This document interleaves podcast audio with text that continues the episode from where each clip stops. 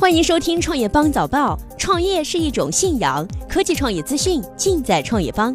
今天是二零一七年二月十号，星期五，我们一起关注今天的重要讯息。传蚂蚁金服正寻求三十亿美元融资。据美国科技媒体报道，相关知情人士称，为了资助海外的收购项目，蚂蚁金服正在与银行家商讨，可能通过发行债券或者是银行贷款的方式，筹集超过三十亿美元的资金。报道称，蚂蚁金服的筹资谈判先于公司的 IPO。目前，蚂蚁金服还没有上市时间表和具体的上市地点。格力杀入汽车空调业，今年要卖三万部。格力电器微信公众号消息，格力电器董事长董明珠在接受媒体采访时，回应了格力电器将进军汽车空调一事。董明珠称，与银龙合作给格力电器带来了革命性的一种突破，就是配套汽车空调。如果今年银龙做三万台的汽车，意味着我们卖三万部汽车空调，这也为我们打开了汽车领域的空调市场。雷军反思小米负面多，要降速调整。小米雷军在昨日召开的亚布力论坛上谈到小米的新常态。雷军表示，小米用不到五年突破了一百亿美元的销售，这个是商业史上的奇迹。小米是一辆超高速运营的公司，公司超过一万人，这样高速成长之后，是不是有些该做的事情没有做呢？所以在去年开始，我们就开始补课、降速、调整。在现场的提问环节，当有观众向雷军提问承不承认华为也具有互联网思维时，雷军表示，华为也是中国企业的骄傲。华为今天之所以做得很好，也是小米的贡献。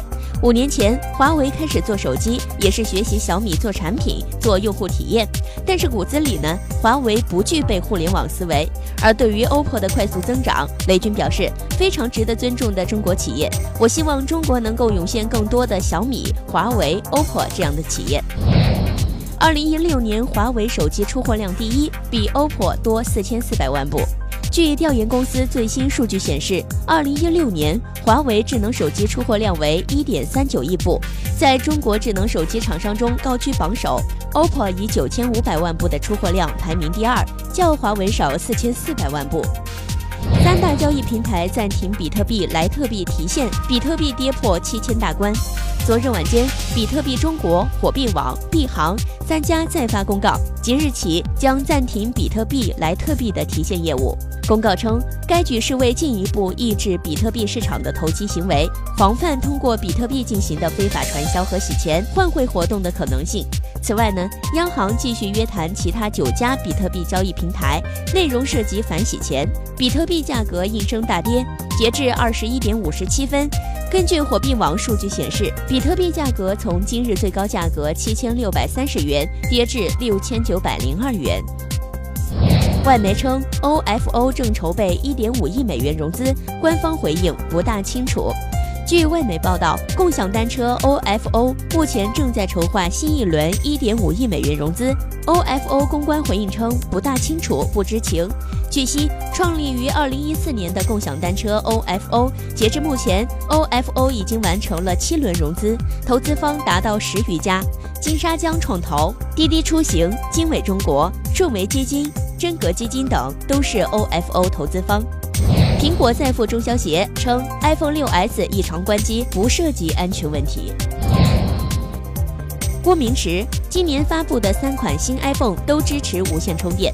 凯基证券分析师郭明池昨日发表投资者报告，预测2017年发布的所有新款 iPhone 都将支持无线充电。也就是全新设计的 iPhone 八以及变化不大的 iPhone 7s 和 iPhone 7s Plus，而不是仅限于高端的 OLED 版 iPhone。根据前几年的规律，苹果会在今年秋天发布新款的 iPhone。诺基亚回应缺货，不是不想卖，实在产能不足。重返手机市场的诺基亚新推出的诺基亚六手机在国内卖得很火，但是玩家发现它竟然也玩饥饿营销。诺基亚背后掌控者 HMD 公司回应称，我们已经超过三次补充在京东的库存，但是每次只能坚持几分钟或者是几个小时，所以大家可能会觉得我们在玩饥饿营销。我们会继续努力维持京东的供应。而现在中国春节假期快要结束了，大家都已经回来工作了，未来几天几周会有大量到货。以上就是今天的重点资讯。创业是个技术活儿，我们有十八般武艺帮您迅速成长。快去点击菜单栏底部知识电商寻宝吧！方妹，明天见！方妹，天天见！